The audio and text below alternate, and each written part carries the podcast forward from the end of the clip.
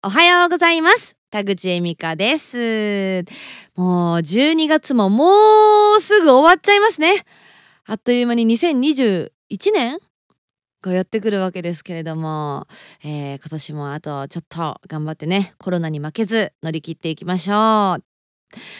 さあ最近ねどうでしょうか。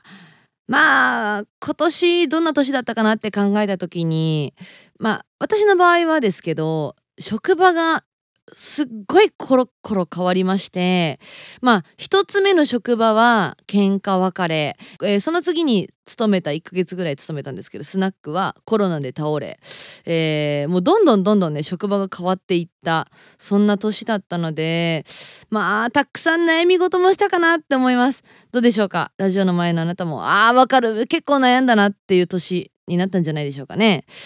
あのー、まあ私今もう一つねあのコロナとはあまり関係がなく悩んでることがありまして天国に行きたくないんですよ。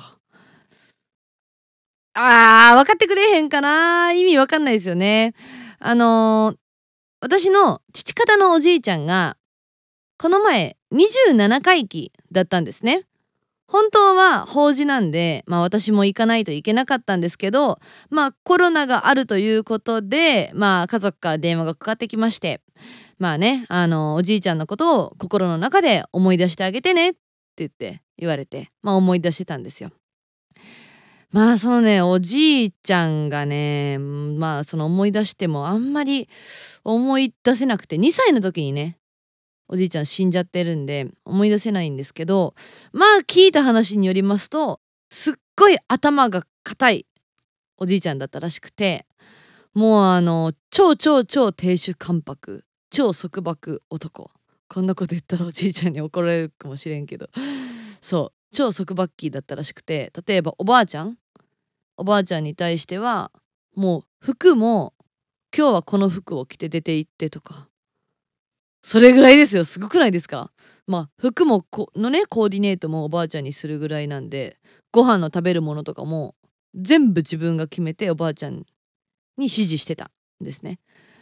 だから本当にねおばあちゃんがもう今でもそうなんですけど意思が全くない人になってしまいましてそうおじいちゃんの、まあ、せいでって言ったらあれですけどだからレストラン行っても選べないんですよね自分で。これが食べたいとか。そう。意思が全くないから。だからお母さんが例えばじゃあフライの盛り合わせ食べるって言ったらあじゃあ私もそれみたいな。絶対誰かの真似するようなおばあちゃんで。昔からなんかもうそれが普通だったんでうちのおばあちゃんは意思がないんやなって思ってましたけど今思うとやばいなって思いますね。そう。あお父さん側のおばあちゃんなんですよ。あお父さん側のお母さんなんですよ。お父さんはめちゃくちゃ意志がある。だからその多分なんだろうね。そのお父さんは反骨精神と言いますか。そのおじいちゃんがめちゃくちゃ厳しくってそのおばあちゃんに何でも指示してたのを見てたからこそ俺は自由に生きてやるんやみたいなね。俺は絶対にその親の教育に逆らってやるみたいな。そういう反骨精神がありましてお父さんは超なんか伸びやかに育ってザ平成の子っていうぐらい本当に伸び伸びしてますね。自分のやりたいタイミングで自分の好きなことやってみたいな。で子供に対してとかお母さんに対してなんかそういうなんだろうおじいちゃんと似たようなねそういう指示をするのかなと思いきや全然しなくて自分が好きなことをしろみたいなね。お母さんにも好きなことをしてもらうべきやと思うみたいな。そういう性格になってくれたんでいやよかったなって思いますね。そう。でおばあちゃんはおじいちゃんと結婚してまあまあなんだろう何でも「はいはい」言ってまあいい感じなのかなと思ってたんですよ。でまあおじいちゃんが亡くなってまあそれでも一応ね毎日ねお仏壇にまああのお供え物してあの拝んでるんでまあおばあちゃんおじいちゃんのこと好きやったんやなと思ってたんですけど最近素が出始めましておばあちゃんの。すごいんですよ。あのや本当は好きじゃなかったっておばあちゃん言い始めて。本当はあのおばあちゃん銀行に勤めてたんですけどその勤めてた銀行の支店長さんの息子のことがおばあちゃんは本当は好きやったって。でおじいちゃんはそうおじいちゃんはしかも昔あるあるだと思うんですけどその親族同士の結婚っていうの。遠い親戚なんですよおじいちゃんとおばあちゃんって。血がつながってるんですってすごいでしょ。だからいとこのいとこのいとこみたいな。そういう関係。一応結婚してもいいぐらいの血のつながり方をしてて。でそれでまあ勧められたから一応結婚しといたけどみたいな。あんな人全然どこが好きやったとかもなかったって今80超えてから言い始めて。でもばあちゃんマジかよって思ったんですけどまあねそんなおじいちゃんですよ。そんなおじいちゃん今頃何してんのかなとかって考えてたんですね。まあその天国でね天国でもなんかいい女性を見つけて亭主関白でまたその女の人口説いてるのかまあどうか分かんないですけど。まあその天国ってどんな場所やったっけって改めて考えて私ももしかしたら死んだ後に行くかもしれないその天国ですよ。なんかね小学生の時によく図書館で本読んでたんですけど天国をテーマにしたその本絵本っていうのが、まあ、いくつかあって、まあ、読んでたんですけどなんかどれもね共通しているのがあのー、まあ、好きな食べ物を好きなタイミングで食べることができるそして会いたいと思った人がパッと目の前に現れる何でもやりたいことが叶う。そのなんだろうな。働かなくても食べていける。し食べなくても言ったら生きていける。そんな世界なんだっていうのを絵本で読んだことがあって。当時はうわーすごいな絶対にこの現世で悪いことはしないようにしよう。なぜならその地獄が描かれている絵本にはもうあの火だるまに鳴らされたりとか最悪やなこんなん。絶対私悪いことしやんどこうって。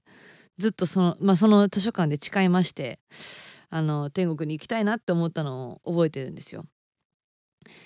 ですけどなんか今改めてその絵本のことを思い出してちょっと待てよと。好きなタイミングで好きな食べ物で出てきて働かなくてもいいしなんかつまらなくないですか？だったら現世の方が全然いい。だってなんか働いてからこそめっちゃ働いていや今日も上司に嫌ないうこと言われたなとか思ったからこそその日のビールが美味しく感じるんであって。あのー、まあ私も1ヶ月間入院してましたけど入院してああ辛いな辛いなって思った入院退院してから会いたかった人に会うから幸せなんであって。なんか常にね願ったことが叶うみたいなそんな人生嫌やなってはい思って、まあ、最近天国にね行きたくないなってまあ悩みというかざっくり。いやでも死んだ後どうしようとかすっごい考えません？考えないですか？なんか人生プランライフプラン立てる時になんかいっぱいいっぱい考えてるんです天国に行くのか地獄に行くのかね。地獄だなって思ったことのある場所ですか？あー地獄だな。えっとね。女子大？え女子大学はもうほんと地獄ですね。えー、多分ポッドキャストでも何度か話したことあるかもしれないですけどえー、もうまず女しかいないっていうのがもう私から男好きな私からしたらもう最悪ですね。女あ男の人からしたら天国なのかもしれないですけど女の人めんどくさい人多いですもんほんと。言ったらヒステリックな人多いし言葉にすっごい気使わないと会話できないし。どんな時に気使うかですか？だって例えば思ったことポンって言ったらはってなるような世界なんで。うんだってめちゃくちゃギャルの子が、うん、ある日すっぴんで来ました。誰か本当に分からなくて本当にもうすっぴんと差があるんで。本当分からなくてでもこの子かな誰々ちゃんかなって思いながらもちょっと喋ってみる。でも違ったらどうやろみたいな。もうそういうすっぴんとメイクしてる時の差がみんなでかすぎるんで。だから誰々ちゃんん？みたいなね。まずその名前を呼ぶ時にもすっごい気使うし。話しながらあこの子って誰々ちゃんなんやってわかる。本当にそういうことめちゃくちゃあったんで。ありますよ。女子大あるあるですね。なんかずっともう半年間ぐらいずっとメイクしてていきなり今日は忙しかったから朝寝坊してすっぴんできた。え誰？みたいな。本当に誰かわからないことめちゃくちゃありましたね。そうすっぴんできたりとか、まあ、あとはホスト狂い。ホス狂いっていうんですかね。ホストに狂ってる女の子の話聞いた時にいやもう絶対やめた方がいいやんって思いますけどそこでやめた方がいいやんって言ったら私の気持ち何も分かってないんだからってなるしみたいなね。もう女の人って本当に気を使う人が多いですね。なんか私の地元の友達とかって全然その気を使わないでいいようなタイプの女の子が多かったんでなんだろう例えばこの前もあのズームでねズーム飲みしようって言った時にまあ進藤君と私とその女の子とズーム飲みしたんですけど進藤君が「八尾出身なんさ俺」って話したら「あ八尾？あ八尾行ったことあるよ」って言って私の友達が言ってて「あ八尾は八尾といえばあ写生見に行った写生写生」って言って どういうこと？って言ったらどうやらなんか八尾の男の人に俺の射精見せてあげるからなんか「八尾子やん」って言われて「あうんうん行く行く」って言って射精を見るためだけに八尾に行ったって言ってました。でその男性が「にしてる様子を見て放射線上に飛んでいく様子を見てあこれが射精なんやってすごい納得したって 言ってました。それちょっと何やろまあ素で喋ってくれてるわけじゃないですか。気使わないでいいの分かります？そういう子とかって、まあ、気使わないでいい女の子が多かったしまあ基本的にみんなナルシストやったんで私の周りは。だからなんか私ってほんと可愛くない？みたいな。なんか本当に私私の可愛さ異常すぎてみたいな。私とデートするマッチングアプリの男性ってほんと幸せやと思うわ。みたいなね。そういうなんだろう。誰々ちゃんは可愛いから大丈夫だよとかっていうのを気にしなくてもいい女の人ばっかりやったんであ女の子ってこんな感じなんかなって思いきや名古屋で女子大に入って全員「あ本当私って可愛くないな。私って私って可愛可愛くない？ブスだ!」みたいなことを授業の始まる前とかに言い始めて「そんなことないよ。誰々ちゃんは可愛いよ」って言ったら「んなことないよ!」みたいなね。わかわからないですか？こういう女性多いの。そうそういうのがほんとめんどくさくて女子大は地獄やなって思ったことはありますね。はい。天国だと思える場所はあそうだな。ビール飲み放題のビアレストランとか最高に天国やな。ビール飲み放題あ飲み放題とかっていうのはすごい天国やなって思いますね。今でもね。やっぱ禁酒始めてからちょっとね飲み放題とかはしないようにしてますけどでもやっぱり憧れはありますね。90分飲み放題1500円とか。そういうの見ると看板見るとうわーって今でもすごい憧れる。わかります？